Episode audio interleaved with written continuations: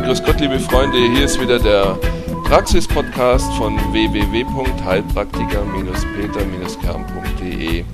Im heutigen Podcast möchte ich euch, wie auf meiner Website auch versprochen, äh, ein bisschen erzählen über den Aufenthalt in Memphis in Tennessee in den USA. Da waren wir ja auf, eine, auf einem Jahrestreffen der Holistic Dental Association. Das ist also der Verband der ganzheitlich arbeitenden Zahnärzte dort in den USA. Die haben uns eingeladen. Das war das Thema Schwermetallentgiftung und wir kamen da an und hatten gleich als Erste das Referat zu halten. Es war ein wirklich anstrengendes Wochenende, aber nichtsdestotrotz, ich möchte euch ein bisschen berichten und auch den Teil zuerst ein bisschen mal Stellung nehmen zu dieser Münchner Amalgamstudie, die ja Frühjahr dieses Jahr rausgekommen ist und die Sache wieder ein bisschen verharmlost. Aus meiner Sicht, aus meiner persönlichen Sicht ist das natürlich ein bisschen fatal, aber ich möchte jetzt erzählen, warum ich das denke.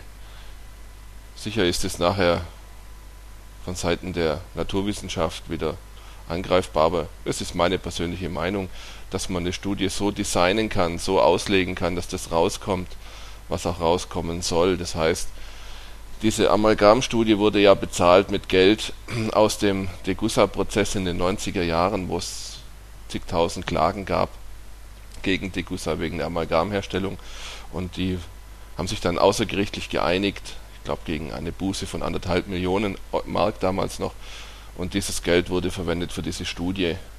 Und es ist doch klar, dass wenn Degussa Geld da drin steckt, dass das so ausgelegt wird, dass nachher Amalgam als harmlos angesehen werden kann. Ähm, wir können eins sagen, interessanterweise, ähm, was untersucht wurde, das war Blut, Urin und Speichel und äh, da ist natürlich nicht allzu viel an Quecksilbergehalt rausgekommen. Natürlich ist es so, denn Quecksilber ist nicht wasserliebend, sondern fettliebend und deshalb kann man es in wässrigen Lösungen praktisch kaum finden. Es ist eben fettliebend und wird deshalb sehr rasch in fetthaltige Gewebe eingelagert. Und das kann man auch ohne entsprechende Mittel nicht mehr mobilisieren. Deswegen ist natürlich äh, da schon mal ein Punkt, wo man sagen kann, das wissen die natürlich ganz genau. Und gut, der nächste Punkt ist, ähm, die Patienten hat man nach Amalgamentfernung gefragt, ob die Symptome ihrer Beschwerden sich gebessert haben.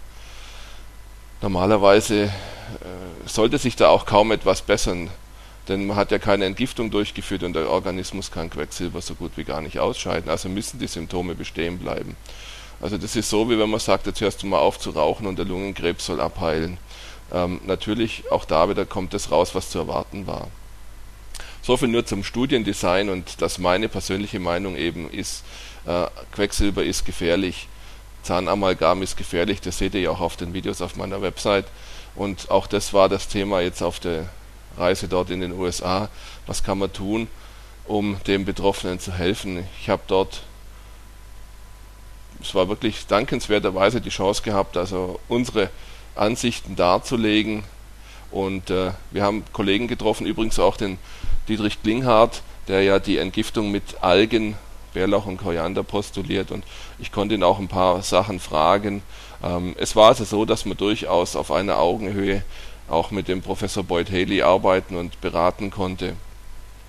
Und äh, wir hatten also dort wirklich ein harmonisches Miteinander und wir konnten doch feststellen, dass im Großen und Ganzen unsere Denkweise gleich ist und die Ansichten über Entgiftung, die differieren in manchen Dingen, aber im Großen und Ganzen kann man sagen, dass das, was an Gelatbildner Einsatz da ist ein einhellige Meinung eigentlich im Moment das Nonplusultra ist zurzeit.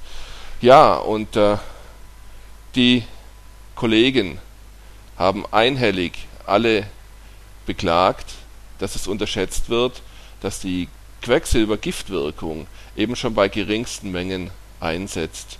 Ähm, ich habe Studienergebnisse gesehen, die hat der Boyd Haley mitgebracht, wo man sehen kann, dass die Impfungen in den USA deutlich einen Anstieg an Autismus äh, gezeigt gebracht haben und dass die Impfungen dort äh, mit quecksilberhaltigen Stoffen versetzt sind, dass sie länger haltbar sind. Also es gibt da Grafiken, die das wunderbar zeigen, dass nach, Beginn des Impfzwangs die Autismusrate äh, stramm nach oben geht. Und wir in Deutschland sehen das ja auch, wenn man zurückdenkt, ähm, dass die Rate unserer Alzheimer-Patienten auch sich deutlich nach oben bewegt. Das ist die Frage auch einfach nicht nur das persönliche Leid, das natürlich immer da ist, aber das ist auch eine Katastrophe für uns als Volkswirtschaft. Wer soll diese ganzen Pflegekosten mal bezahlen? Ich bin jetzt Mitte 40, da kommt was auf unsere Generation der 60er Geburtsjahrgänge zu, das ist unvorstellbar.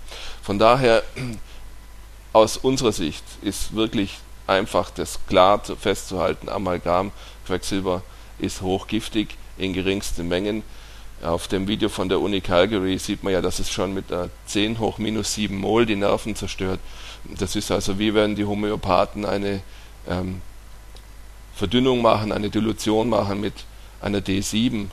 Das ist also schon sehr, sehr wenig, was da noch an stofflicher Substanz da ist und auch das wirkt schon hochgiftig.